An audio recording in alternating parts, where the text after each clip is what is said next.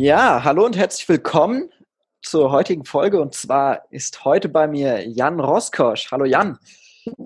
Hallöchen, hi, danke, dass ich da sein darf bei dir. Sehr gut. Und zwar ist Jan ähm, der Gründer der Marketingagentur Ideenschubser und macht damit ganzheitliche äh, Marketingkonzepte einerseits für Großkonzerne wie zum Beispiel Opel, Volksbanken oder auch die Lufthansa ist da international unterwegs, macht Videos, Webseiten und alles Mögliche. Wir wollen heute ein bisschen über Event-Marketing reden, was es da so für Möglichkeiten gibt, wie Events auch im Marketing-Mix Sinn machen. Und ja, ich freue mich drauf. Ja, danke für die Einladung, danke für die Blumen. Also man muss das natürlich so ein bisschen immer in Kontext setzen. Also ähm, ich bin einer von drei Geschäftsführern und auch einer drei, äh, von drei Inhabern unserer Agenturgruppe. Äh, und natürlich ist sowas dann auch immer Teamwork. Äh, unsere älteste Marke, wie du schon gesagt hast, die Ideenschubser sind vor zehn Jahren gegründet worden. Und ähm, genau, da sind wir jetzt heute unterwegs. Und da ist tatsächlich auch ein ganz spannendes Thema drin, weil wir haben uns auch vor einiger Zeit drüber Gedanken gemacht, was ist denn eigentlich ein Event? Also als, als was nehme ich in so einem Marketing-Mix ein Event überhaupt wahr? Und wenn du das dann noch weiter zusammen reduzierst, und äh, in der Form sprechen wir auch mit unseren Kunden darüber, ist ein Event immer Erlebnis. Also der, der Kern von einem Event ist damit ein Erlebnis zu schaffen und sich dann natürlich auch strategisch genau zu überlegen, was soll denn überhaupt das Erlebnis sein? Was soll mein Kunde mitnehmen? Weil das Event ist ja mit so das Flüchtigste, was du überhaupt haben kannst, aber oftmals auch das teuerste, was du in, in deinem Marketing äh, so anstellen kannst. Außer irgendwie Zeppeline kaufen und die bedrucken. ähm, und deshalb ist es da natürlich extrem wichtig zu schauen, was ist denn eigentlich das Erlebnis, was ich meinem Kunden mitgeben möchte. Cool, ja, spannend. Lass uns da doch direkt äh, tiefer eintauchen. Das hört sich doch super an. Ähm, ja. wie, wie, würdest du sagen, ähm, kann ich denn dann ein Erlebnis benutzen oder an welcher Stelle oder zu welchem Zweck macht es am meisten Sinn?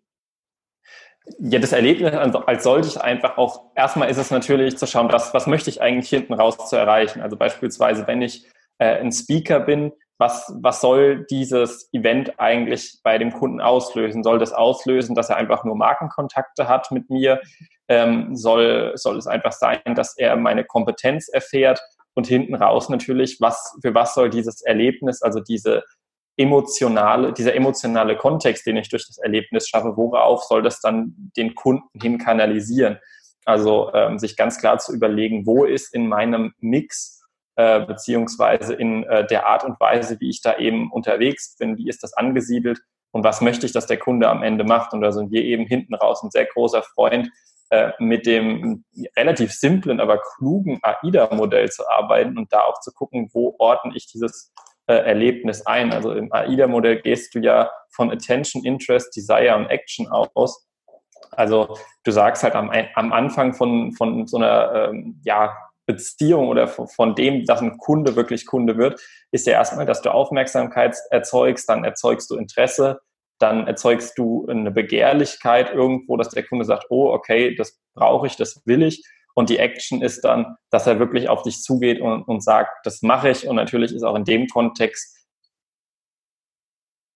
weitergefasst werden und dieses, ähm, dieses Erlebnis, was dann irgendwo auch eingeordnet werden muss. Und wenn du dir darüber nicht klar bist, in, wo in so einer Customer Journey, die dann wiederum mit Touchpoints zusammenhängt, ähm, dein Event angesiedelt ist oder was das auslösen soll, dann ähm, hast du natürlich da auch sehr, sehr wenig Spielraum, daraus dann hinten raus Ergebnisse zu erzeugen. Deshalb ist es da ganz wichtig, konkret zu schauen, wo in meiner Kundenreise ist das Event, Event angesiedelt und ähm, was ist die nächste Aktion, die nach dem Event folgen soll. Also Verkauf eines Produktes, eins zu eins Beratung, Nachfassgespräch. Also da greift dann natürlich wieder ganz stark das Thema Vertrieb mit rein. Mhm, ja, spannend. Da sind ja direkt geile Nuggets dabei. Lass mich noch einmal kurz wieder zusammenfassen. Du sagst, äh, ist das AIDA-Modell äh, Attention, Interest, Desire und Action, richtig? Also, genau. Das heißt, also im Endeffekt ist es ja auch das, wo, wo dieser ganze Online-Marketing, Rocket Science-Krams herkommt. Im Endeffekt ist es immer AIDA-Modell, AIDA wie es halt mhm. äh, unser gemeinsamer Freund Lauri immer so schön sagt, oben nice und äh, oben Fleiß, unten nice. Das ist im Endeffekt AIDA. ja, um darauf kurz einzugehen, da geht es äh, einfach drum, immer das, was man reingibt, kommt unten raus. Und so ist es im Vertrieb und im Marketing ja immer. Und genau. Da eben. Und du musst, halt, du musst halt gucken, wo das, wo das Erlebnis, wo das Event dein Filter ist, in welcher Phase. Ja, spannend, spannend. Ähm, Max, hast du ein paar Beispiele parat, ähm, was zum Beispiel ein äh, Event für die verschiedenen Steps wäre oder wo man sowas ansiedeln könnte? Also ein ganz klares, wenn wir jetzt uns wirklich am AIDA-Modell weiter äh, abarbeiten, ist zum Beispiel Attention ist ganz klassisch das Thema, der Kunde weiß nicht so richtig, äh, was, dass er das braucht, was du tust, aber beispielsweise auf einer Messe äh, fällt der Stand ins Auge oder fällt ein cooler Claim, der auf dem Messestand ist, ins Auge, weil ja auch ein Messestand eine Art von Event, eine Art von Erlebnis ist. Darüber wird ähm, Attention erzeugt äh, und dann auch eben Interest, also das wäre darüber ähm, abgebildet. Eine Begehrlichkeit kann ich beispielsweise auslösen, in, indem ich das Erlebnis, das Event irgendwo ähm, als, als Vorortgeschichte mache, beziehungsweise ähm, ich kann sowas natürlich auch als Nurturing-Events, ähm, Erlebnisse machen, wenn ich zum Beispiel ein Unternehmen bin, was sehr, sehr gute Kunden hat, ähm, die man dann auch einfach mal einlädt und äh, sagt beispielsweise, wir ähm, schenken dir einfach mal eine Race-Taxi-Mitfahrt oder wir schenken dir äh, eine Playstation äh, einfach mal so ähm, oder ähm, nurtured da einfach die Kunden, dass das Desire größer wird, mit, mit, mit mir, mit meinem Unternehmen zusammenzuarbeiten und das dann im Event ähm, Format äh, zu machen und da dann natürlich äh, zu schauen, Action ist immer so ein bisschen schwer, weil es ja dann doch immer die Entscheidung ist, aber auch natürlich eine Action kann auf einem Messestand stattfinden, kann auf einem äh, Speaker-Event stattfinden, wo man dann auch einfach den Abschluss macht und man kann da natürlich auch schauen, wo auf meinem Event findet welche Phase von AIDA statt. Also beim, beim Reinlaufen hole ich vielleicht eher die Leute ab, die mich noch nicht kennen, als Experte, als Speaker, als Unternehmen, wenn ich da so ein Event habe. Ähm, durch den Content erzeuge ich dann äh, Interesse. Äh, durch, durch meinen Pitch auf der Bühne habe ich vielleicht ein Desire geweckt und durch Kundenberater, die in den Pausen ähm, dann auf den Events herumlaufen und dann äh, den, den Handlungsaufruf dann wirklich auch einfordern. So kannst du auch auf einem Event alle verschiedenen ähm, Steps natürlich von AIDA abfeuern, wobei man da sagen muss, du musst es natürlich in den großen Kontext setzen, dass auch da wieder das Event in einem noch viel größeren AIDA ja stattfindet, weil du musst die Leute ja auch erstmal aufs Event bringen und dafür brauchen sie auch mal erst wieder Attention für dein Event. Und so kannst du das immer weiter runterbrechen. Und da kommst du dann, wie gesagt, auch immer so ein bisschen nochmal in das Touchpoints-Modell. Cool, ja, spannend. Sehr cool. Mhm. Und im Endeffekt, Action ist ja auch quasi der klassische Sales Pitch von der Bühne runter. Genau. Den du da Genau, wobei ich da tatsächlich, da musst du tatsächlich wirklich gucken, äh, inwieweit du den formulierst, beziehungsweise wo du den auch selber ansiedeln möchtest, weil tatsächlich auch der, der Sales Pitch ja durchaus auch ähm, das Desire sein kann. Also zu sagen, du, du wächst in dem Kunde die Begehrlichkeit, das zu machen und die Action findet einfach woanders statt, also hinten durch einen Abschluss raus und du machst dann Sales Pitch auch klar in die Richtung zu sagen, ich, ähm, ich weck in dir die Begehrlichkeit, da jetzt teilzunehmen, weil der Preis besonders gut ist oder das Paket besonders umfangreich.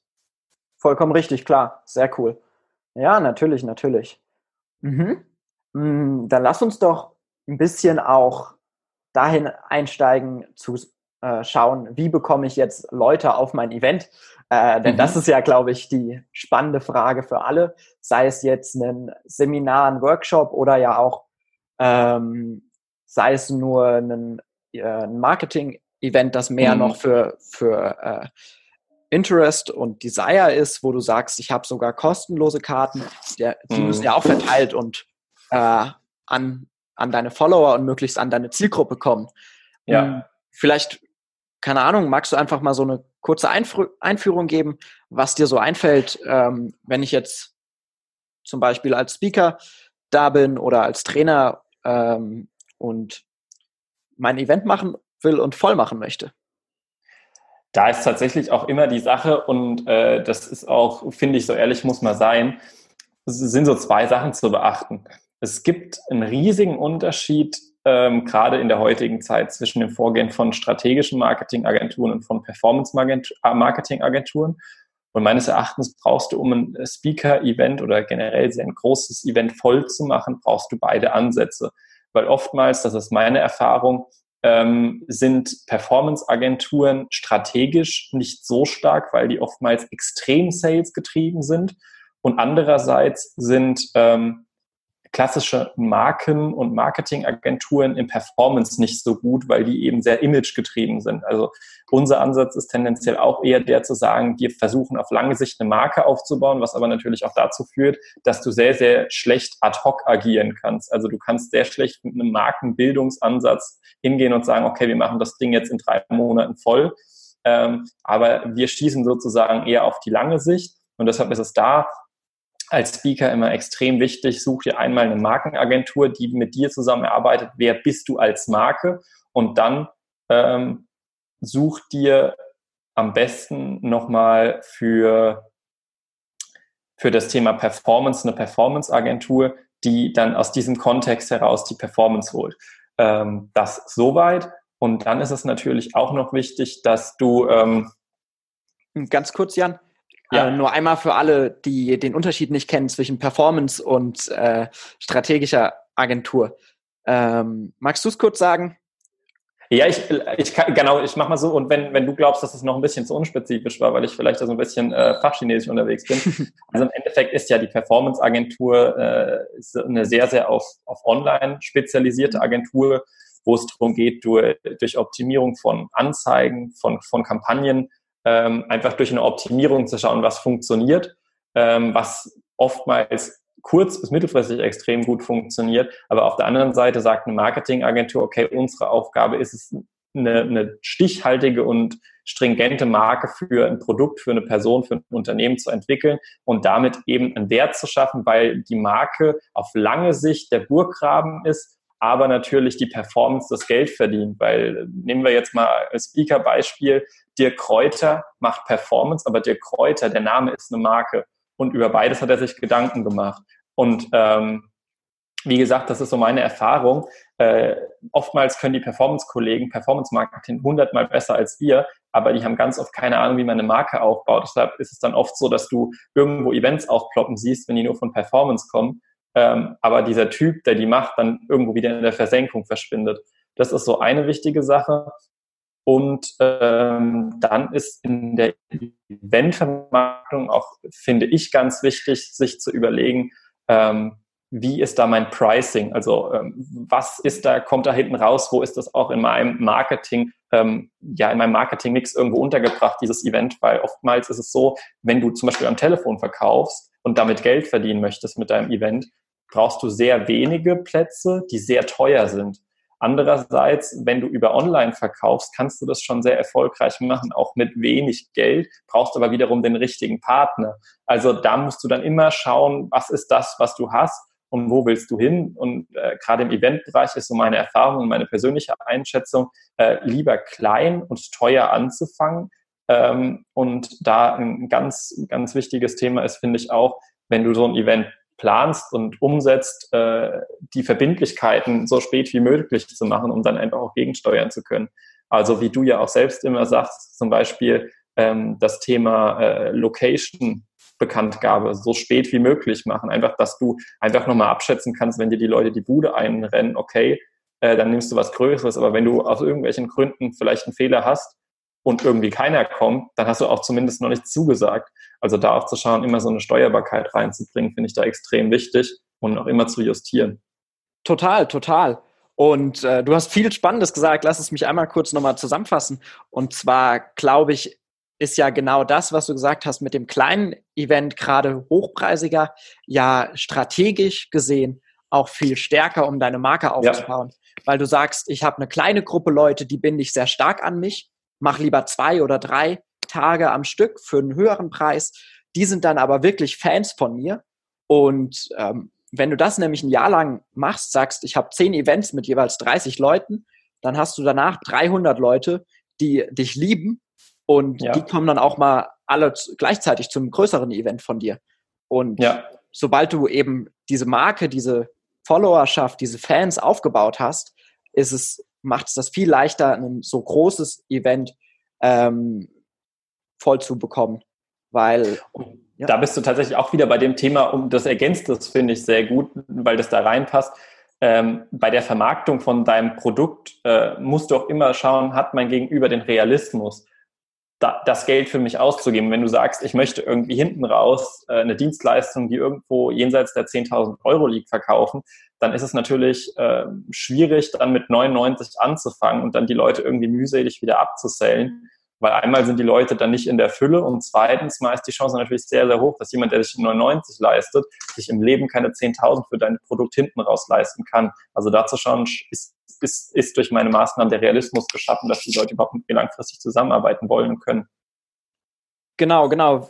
Äh, gerade wenn du ein Event eben in so einem in so einer Upsell-Struktur äh, baust, wo du sagst, ich habe eben ein Event-Ticket als Einstiegsprodukt ähm, und dahinter kommt dann zum Beispiel ein Coaching oder auch einfach ein teureres Produkt, zu gucken, wie kriege ich schon auf dem Event meine Zielgruppe eben dahin, weil bei 300 Leuten, die äh, 90 Euro für ein Ticket äh, bezahlt haben, wie du ja sagst, ist es ziemlich wahrscheinlich, dass eine ganze Menge davon keinen fünfstelligen Betrag für ein Coaching ausgibt.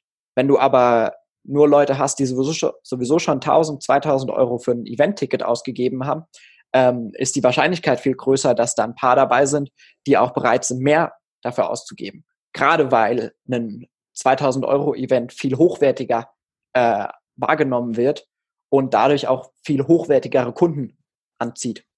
Oder? Und da ist dann natürlich auch wieder genau wie du sagst, ist, ist, äh, ist da das Ding, wenn ich ein 2000 Euro Event mache, brauche ich eine Marke. Weil wenn ich mich jetzt heute hinstelle als Nobody und irgendwo anrufe, auch wenn ich extrem gut telefonieren könnte, sage ich da, ey, hast du nicht Bock mit äh, Herbert Müller ein Event für 2000 Euro und dann sagen die Herbert wer und legen auf.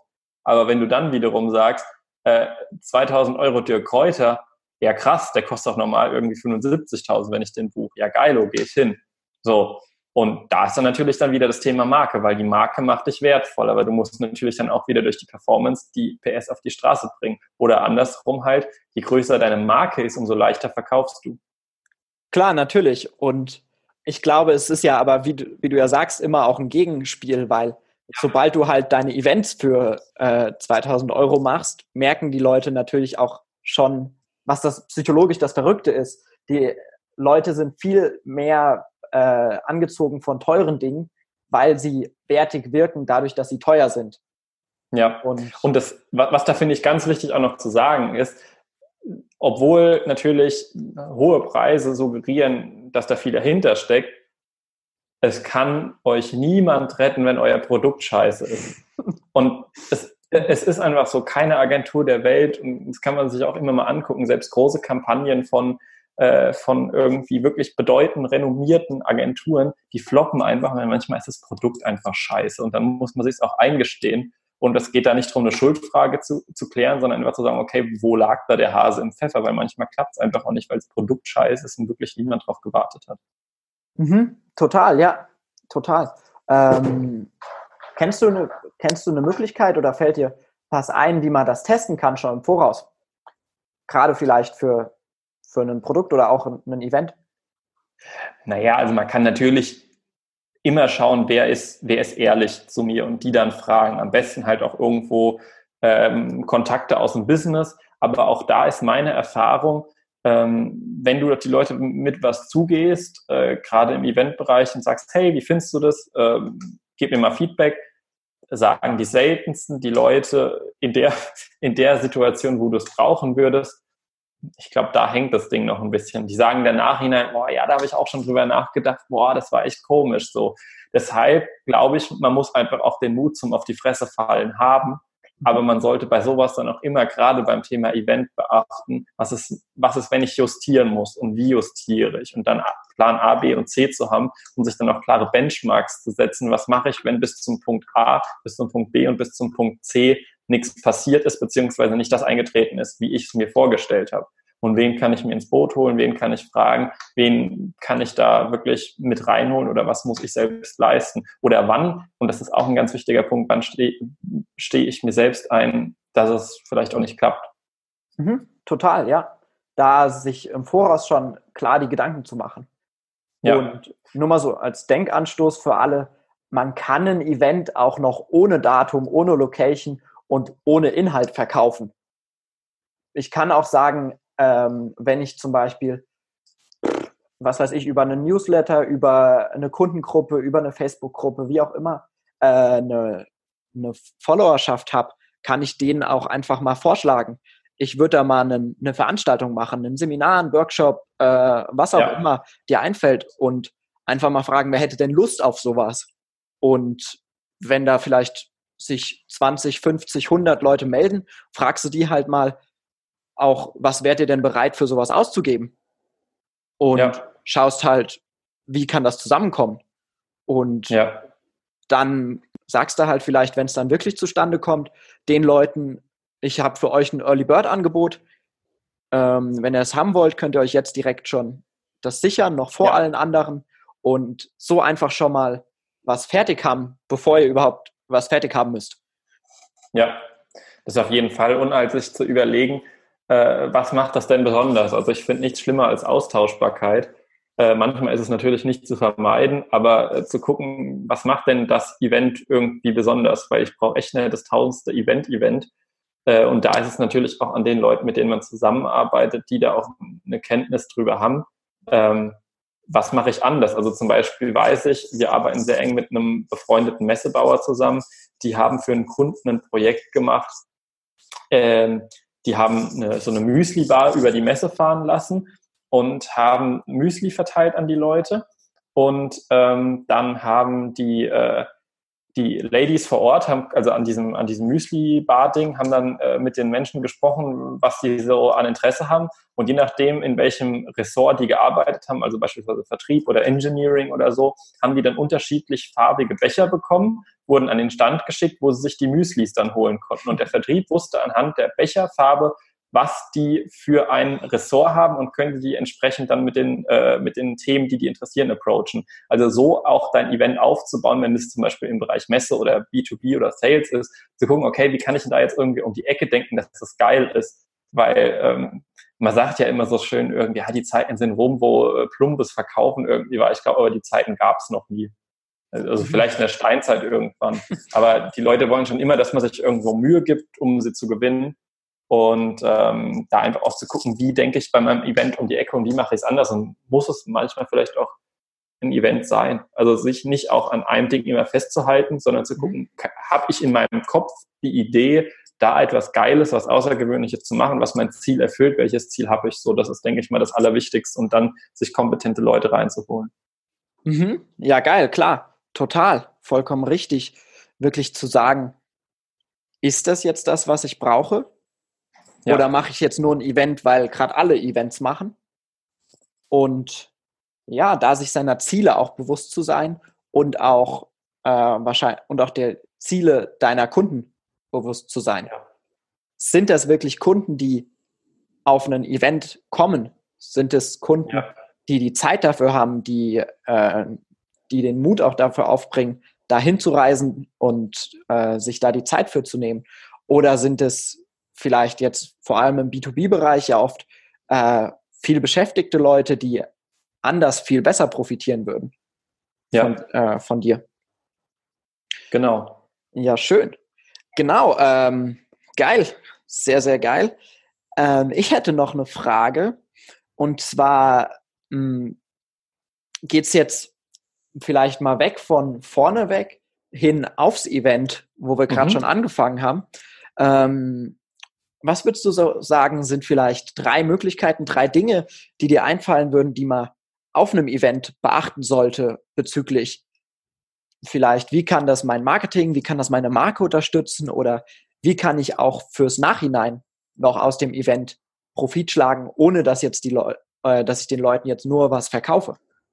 Genau, da bin, sind wir ja wieder bei dem Punkt, zu sagen, okay, was will ich mit dem Event eigentlich erreichen? Also Beispiel aus, aus unserer Praxis, wir haben es mal so gemacht, Ähm, das war eine sehr, sehr große Ausbildungsmesse mit mehreren 10.000 Schülern, die da hinkommen. Und ähm, dann haben wir überlegt, okay, was können wir machen, um die Leute langfristig an uns zu binden? Das war, es wird regelmäßig von Ausbildungsunternehmen ausgerichtet. Und da haben wir es so gemacht, wir haben auf der ganzen Messe Flyer verteilt, wo ein Snapcode drauf war. Und es war so eine Zeit, da hat jeder Snapcodes abges abgescannt. Und ähm, da haben wir dem, dem Veranstalter, der sozusagen ein bisschen in Konkurrenz mit seinem eigenen Kanal war, äh, zu dem Aussteller, den wir betreut haben, natürlich äh, total die Follower weggenommen, weil der einfach nur irgendwie einen so ein Teil aufgestellt hat und so zwei gammelige Stories gemacht hat. Und wir haben halt diese Flyer verteilt. Wir hatten eine Snapchat-Story vor Ort und haben hinten raus dann natürlich auch nochmal Stories gemacht, um die Leute dann ins Unternehmen zu bringen. Also schau natürlich immer, wie sammelst du die Crowd auf deiner Veranstaltung ein und ähm, wie schaffst du es, die dann natürlich auch nochmal äh, zu bearbeiten. Also wir haben es in dem am Beispiel eins dann gemacht, vor Ort am Point of Sale sozusagen, haben wir eine Call to Action ausgeteilt, die dann noch mit einem Gewinnspiel gekoppelt und haben dadurch dann Adressen eingesammelt. Also Gewinnspiel ist immer eine gute Möglichkeit, um die Leute dazu eine Interaktion zu bringen oder irgendwas Außergewöhnliches zu machen, einen außergewöhnlichen oder neuen Kanal zu benutzen. Ähm, ja, das sind tatsächlich so die, die zwei Sachen. Eine dritte kommt mir da jetzt tatsächlich auch auf die, auf die Nachhaltigkeit gar nicht.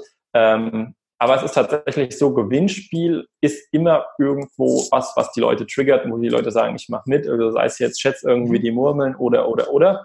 Ähm, aber da muss man natürlich auch gucken, also keiner will das tausendste iPad gewinnen und die Leute sind schon auch da interessiert an was Coolem. Und natürlich ist eigentlich die Frage dann auch, wie kann ich den Leuten, die auf meiner Veranstaltung waren, die da meine Umlaufbahn gekreuzt haben, nach meiner Veranstaltung relevanten Content, relevanten Mehrwert bieten, weil dann sind wir auch wieder beim AIDA-Modell. Äh, wenn die ihr Desire nicht auf, dem, auf der Veranstaltung gefunden haben, finden sie es dann später, wenn sie mit mir im Kontakt sind. Also du kannst die jetzt zum Beispiel auch einfach anrufen äh, oder kannst Beratungstermine verschenken oder, oder, oder. Ja, klar, cool, cool. Hm, ganz kurz für alle, die Snapchat nicht kennen, das ist ein soziales Netzwerk, wo man eigentlich nur über Bilder miteinander kommuniziert. Und eine Zeit lang war das sehr modern, dann konnte man so QR-Codes extra für Snapchat erstellen, mit dem man dann direkt einem Kanal gefolgt ist, wenn man die abgescannt hat mit der App. Ähm, nur dazu. Und wie du ja sagst, kann man dadurch eben enorm, enorm viele Leute erreichen, weil die Interaktion in der App damals zumindest sehr, sehr hoch war, ja. äh, als das gerade so ein Hype war und jeder das benutzt hat. Ja, genau. Cool. Ähm, und da ist tatsächlich auch äh, vielleicht noch so doch der dritte Punkt, ähm, je moderner, also je, je, näher das Tool an deiner Zielgruppe ist, mhm. um, um, da auch in den Early Adopter-Status reinzugehen, die du ansprichst, je, je, moderner das Tool ist, was du für deine Zielgruppe nimmst, also in Relation natürlich, umso eher stichst du damit auf der Messe heraus, weil so unsere Erfahrungen sind tatsächlich auf Messe oder Event, das ist komischerweise immer noch eine relativ konservative Branche und wir sind da einfach mit unserem Snapchat total rausgefallen, weil es ein sehr modernes Tool war, was wir aber mit klassischem Print verknüpft haben und da immer zu schauen, verbinde ich modernes mit klassischem. Beispielsweise könnte das jetzt sein, ähm, du machst eine, wenn du eine Veranstaltung hast oder einen Messestand hast, du machst eine LinkedIn-Gruppe einfach, weil das zum Beispiel auch noch was total Neues ist und sagst, du postest in dieser LinkedIn-Gruppe regelmäßig Videos, wie man beispielsweise, ähm, wenn du jetzt ein Unternehmen bist aus dem Maschinenbau oder so, äh, wie man bestimmte Thematiken rund um Metall irgendwie lösen kann äh, und, und machst da natürlich nochmal Content in dieser Gruppe, regst zur Diskussion an, deine Vertriebler können sich vernetzen ähm, oder auch wenn du Speaker bist, kannst du sagen, okay, ich bin vielleicht eher so im seriösen Bereich oder im Business-Bereich unterwegs und äh, sag da dann, okay, ich habe auch eine, eine Gruppe und das liegt dann aus und die ist nur exklusiv für heute und sonst, äh, wenn ihr da heute nicht reingeht, äh, wird da keiner mehr reingelassen und damit eben zu gucken, mit, mit, mit ein bisschen anderen Kanälen als sonst irgendwie kommen in meine tolle Facebook-Gruppe, das ist alles so ein bisschen ausgelutscht, ähm, zu gucken, was, was kann man machen, was die Leute noch nicht gesehen haben und was sie einfach auch technisch reizt, dabei zu sein. Total, total. Ja, sehr geil. Äh, zwei Sachen. Einerseits, wie du ja sagst, immer in Relation zur Zielgruppe. Das Snapchat-Ding hat auf dieser Ausbildungsmesse, wo nur Schüler und Studenten waren, super genau. gut funktioniert, weil es gerade in dieser Zielgruppe äh, modern und aktuell war. Auf einer Rentnerveranstaltung wäre das äh, wahrscheinlich sehr, sehr gefloppt wiederum. Genau. Und da immer zu sehen, wofür baue ich jetzt was? Und ja, LinkedIn ist super spannend im Moment. Ähm, hast ja vorhin äh, mir, bevor wir angefangen haben, auch schon erzählt. Und ich glaube, woran das vor allem liegt, ist, dass gerade in den ähm, über 30 Zielgruppen quasi jeder LinkedIn hat einerseits, aber es fast niemand wirklich benutzt, weil man hat da zwar ein paar Kontakte und schreibt da vielleicht mal drüber, aber gerade diese Gruppenfunktionen und so, die jetzt neu, noch relativ neu dazugekommen sind, beziehungsweise jetzt angefangen werden, genutzt zu werden, ähm, da noch dieses, dieses Exotische haben und gleichzeitig die Leute auf LinkedIn noch nicht so überflutet sind von Content. Auf Facebook ja. haben die Leute schon viel zu viel Information. Aber wenn du jetzt auf LinkedIn halt die erste Gruppe bist, in die dein Kunde reinkommt, hast du natürlich eine viel höhere Interaktionsrate. Genau, vor allem, weil die Leute dann oftmals total ausblenden, wie man sich normal auf dieser Plattform zu verhalten hat und da wirklich in eine Interaktion reingehen. Und ähm, also wir haben bei uns im Podcast jetzt eine dreiteilige ähm, Interviewreihe mit Experten zum Thema LinkedIn gemacht und gerade so im B2B-Bereich. Also macht irgendwas auf eurem Event mit LinkedIn. Ähm, das ist so mächtig und so krass, wie das im Moment abgeht, auch von den Reichweiten äh, und was da für Opportunity drin sind. Also so da einfach sich zu überlegen, wenn jetzt aktuell LinkedIn das Thema ist, wenn man sich das irgendwie jetzt in 20 Jahren vielleicht anhört, ist das schon wieder was ganz anderes. Aber zu schauen, was ist gerade das Ding, was am Pieken ist und was wirklich kurz vor dem großen Teil ist. Und da gibt's dann auch immer sehr, wie auf dem Aktienmarkt auch, da gibt's immer so Zeiten, wo es einfach nichts gibt. Also jetzt, bevor LinkedIn so krass abgegangen ist, war im Businessbereich weder Instagram noch Facebook so richtig geil, aber Xing war es auch nicht. Also da gab es einfach nichts. Aber da muss man dann halt abwarten und die Augen offen halten, wenn sich eine Möglichkeit ergibt, die da nutzen. Und das meine ich auch.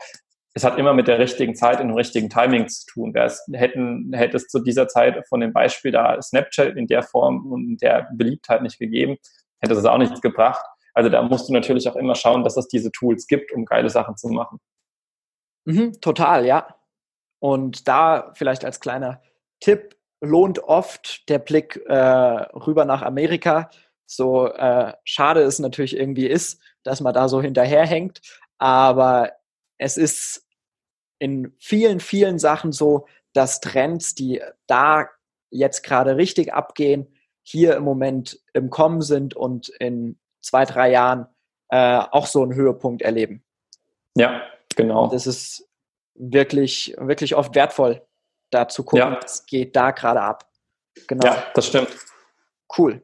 Und noch eine Sache jetzt, haben wir es ja eben schon mit Performance- und Strategieagenturen äh, gehabt. Was würdest du sagen, sind so die Punkte, auf die man achten muss, wenn ich jetzt sage, ich hätte gern eine Marketingagentur für mein Unternehmen, ähm, mich als Personenmarke oder wie auch immer, vielleicht auch gerade im Event-Kontext. Ähm, wenn man jetzt natürlich nicht einfach mit dir zusammenarbeitet. äh, oder Was natürlich die dann. naheliegendste Sache ist. Genau, natürlich, natürlich. äh, worauf muss man vielleicht achten? Was sind so Fettnäpfchen, in die man treten kann? Hm, genau. Was sind so deine, deine Erfahrungen, deine Meinungen dazu? Ähm, sehr, sehr gute Frage. Eigentlich ist es ja auch die Frage, die man sich dann wieder selber stellen muss. Wozu brauche ich eine Agentur und was soll die für mich machen? Und ähm, da ist es dann natürlich auch für sich selbst zu hinterfragen, was brauche ich. Also oftmals sind es Kunden, die im ersten Schritt niemand anderen wollen als jemanden, der ihre Ideen handwerklich umsetzt. Und dafür brauchst du keine Agentur mit einem relativ hohen Stundensatz. Da kannst du dir irgendeinen so Wald- und Wiesengrafiker nehmen, der das auch schön macht. Wofür du wirklich eine Agentur, eine Marketingagentur brauchst, ist, wenn du sagst, ich möchte jemanden, der vom Kopf her da in dem Training ist, das jeden Tag macht, sich damit zu beschäftigen, wie wirken Marken, wie funktionieren Marken, die darin wirklich auch Routine haben, die Modelle anzuwenden, die man so kennt, sowas auch abwandeln können und da einfach auch die Gedankenverknüpfung haben, zu sagen, okay, lass mal so machen oder auch wissen, wann der richtige Zeitpunkt ist, umzuschiften. Das heißt, du solltest einmal natürlich die gewisse Größe haben, um auch die, den Skaleneffekt zu haben. Weil, ähm, wenn man mal überlegt, eine Kampagne, eine Zahl einfach mal aus der Luft gegriffen, eine Kampagne kostet ein Unternehmen 50.000 Euro. Ähm, erstmal unabhängig von dem, was da gemacht wird. Dann bringt so eine Kampagne ein Unternehmen, was zwei Millionen Umsatz hat und dadurch vielleicht um 10 Prozent, 20 Prozent den Umsatz erhöht, dann macht das Teil Gewinn. Aber wenn du ein Unternehmen hast, was 100.000 Umsatz macht im Jahr und 50.000 Euro Kampagne fährt, dann ist die Arbeit für die betreuende Agentur dieselbe. Der Output ist derselbe. Die Qualität ist dieselbe, aber es hat einfach nicht denselben Hebel für ein kleines Unternehmen. Und da auch einfach zu schauen, was hat den Hebel? Was brauche ich für eine Agentur? Was muss die können? Ähm, da ist auch natürlich immer super, die Referenzen auf der Seite anzuschauen, da vielleicht auch mal, wenn nichts dabei ist, aber man die Leute irgendwo sympathisch findet, was ich finde immer extrem wichtig ist, zu sagen, hey, irgendwie habe ich den Case auf der Webseite nicht gefunden, ich würde gerne mal für euch was in die Richtung sehen, äh, das dann zu machen und dann äh, einfach auch wirklich mal zu schauen, wie sind die Leute denn so sonst aufgestellt. Also ich weiß, dass viele unserer Neukunden hören unseren Podcast einfach. Ähm, und finden da so ein bisschen zu uns und wissen dann, was wir machen, wie wir drauf sind, was wir für Typen sind. Ähm, die Leute schauen sich immer YouTube-Videos an, die Leute schauen dann in, in den ganzen Social-Media-Kanälen, auf LinkedIn, auf, äh, auf Facebook rum, was man so macht und da zu schauen, äh, passt das Bild irgendwie und ähm, auch wirklich mal zu gucken, äh, sich mal zwei, drei Referenzkunden geben zu lassen und da auch mal zu sagen, hey, ich bin am Überlegen, mit denen zusammenzuarbeiten. Worin sind die denn gut? Worin sind sie denn nicht gut? Weil jede Agentur hat ihre Stärken und ihre Schwächen. Und ähm, ja, dass man da einfach auch wirklich nochmal ungefiltert gesagt bekommt, wo liegen die denn? Weil es ist ja gar nicht schlimm, wenn die Schwächen da liegen und mal, nicht die hauptsächlichen Bereiche, wo die, wo die exzellent sind. Also wir machen ja zum Beispiel auch für Kunden Google-Werbung. Wir würden uns aber nie anmaßen zu sagen, wir sind eine Performance-Google-Agentur. Aber für viele Kunden, ähm, die wollen Kampagnen, die, die sind sehr, sehr basic und das ist jetzt auch kein Rocket Science, die zu machen und man leistet damit einfach einen sehr guten Service, weil die Leute das einmal nicht selber machen wollen und du dich ja doch einarbeiten musst und da einfach zu schauen, was passt zu mir und dafür sind wir zum Beispiel im Bereich Branding oder Content extrem stark und da dann zu gucken, wer passt zu mir, was sagen andere und wie sind die Referenzen. Ja, geil, geil. Also das heißt, man schaut sich erst an, was ist das Ziel, das ich erreichen will eigentlich. Dann was, wo ich dir vollkommen recht gebe, ist ein super wichtiger Punkt. Sind die Leute mir überhaupt sympathisch? Mag, mag ich mit denen auch Zeit verbringen? Weil ja. das ist wirklich die Sache, gerade bei Dienstleistern. Wenn das halt Leute sind, die man nicht mag, wird das immer anstrengend. Egal wie gut die sind. Ist, auch, ist genau die ist auch die Frage, vertraue ich denen? Also vertraue ich, dass die das hinbekommen? Ja auf Basis vielleicht auch ihrer Geschichte, ihrer Überzeugung, wie auch immer, vertraue ich denen, dass sie das hinbekommen. Ja, total, total. Genau, also Ziel, Sympathie und dann Referenzen. Einerseits ja. online, was finde ich über die und dann telefonier doch einfach mal mit Referenzkunden, wie du es gesagt hast. Ja. Die haben überhaupt nichts dagegen. Entweder freuen die sich, weil die jemand Guten weiterempfehlen können oder die ja. freuen sich, weil sie ein bisschen Luft ablassen können, weil sie jemanden nicht so toll fanden. Im, genau. dürfsten, im dürfsten Fall. Ähm, genau. Das heißt, da wirst du in den meisten Fällen nicht auf geschlossene Türen treffen. Und ja. genau, ja, dann schau dir halt an, passen die zu dem Ziel, was ich erreichen will? Passen die von der Expertise, von dem, was sie können, ähm, von dem, wie die drauf sind? Und ja, geil. Ich glaube, dann findet man immer einen guten Partner für sowas. Ja. Sehr, sehr cool definitiv gut. Ähm, ja, schön. Ah, genau, du hast noch deinen Podcast erwähnt. Da könnt ihr auch alle mal reinhören. Der, ähm, sagst du den Namen noch einmal? Ich sag den, Marken, äh, den, den Markennamen nochmal. Ich sag den Namen, genau. Das ist der Mark Marketing Vulkan Podcast. Den äh, findet man eigentlich, wenn man das Marketing Vulkan Podcast googelt, findet man den und dann kann man gucken, zu welchem Endgerät der passt. Perfekt. Ja, ich werde ihn auch nochmal in der Beschreibung für euch verlinken. Das heißt, äh, könnt einfach runterscrollen, draufklicken und direkt weiterhören, wenn ihr möchtet. Und ja, schön, schön, schön, schön. Eine Sache noch, und zwar ähm, hast du noch eine Buchempfehlung zum Thema Marketing, zum Thema Event. Ähm, was es denn da noch so? Was fällt dir ein? Thema Marketing und Event, lass mich mal überlegen. Das letzte Buch, was ich gelesen habe, hatte damit so gar nichts zu tun. Ähm, Marketing und Event. Ja, es gibt tatsächlich das Buch, wie heißt die Dame, äh, über Touchpoints. Lass mich mal gerade hier googeln. Mhm. Äh, das ist da eigentlich so das Grundwerk und das ist äh, von der Anne M. Schüller. Schüller, ja. Und das Buch heißt Touchpoints auf Tuchfühlung mit dem Kunden von heute und da kann man sich extrem viel natürlich auch rausziehen zum Thema ähm, Touchpoints und wie die auf, auf einer Veranstaltung stattfinden. Mhm. Spannend, ja, sehr cool, sehr cool. Ja, sehr gut. Ähm, Gibt es sonst irgendwas? Wie, wie kann man dich erreichen, wenn, ne, mir das jetzt gefallen hat hier und ich mehr über dich wissen will, mehr äh, von dir wissen will oder vielleicht auch sogar mit dir zusammenarbeiten will? Äh, das wäre natürlich das höchste der Gefühle. Also am besten erreicht man mich äh, tatsächlich auf LinkedIn. Äh, da bin ich aktuell so am aktivsten und ähm, antworte auch meistens am schnellsten, weil irgendwie mit gefühlt 20 E-Mail-Fächern dauert es dann auch mal einen halben Tag, aber LinkedIn geht schneller. Und ja, da würde ich mich natürlich freuen, einfach auf einen Austausch oder ähm, ja, einfach so ein Sparring oder natürlich Zusammenarbeit. Das wäre wunderbar. Cool, cool, cool. Ich glaube, damit können alle was anfangen. Ähm, hast du noch irgendwelche letzten Worte so zum Schluss? Eigentlich alles, alles super. Vielen Dank, dass ich bei dir sein durfte. Ich hoffe, ich konnte hier ein bisschen Mehrwert mit reinbringen und ähm, ja, freue mich, was so äh, von dir auch noch die nächste Zeit an Content hier im Podcast kommt.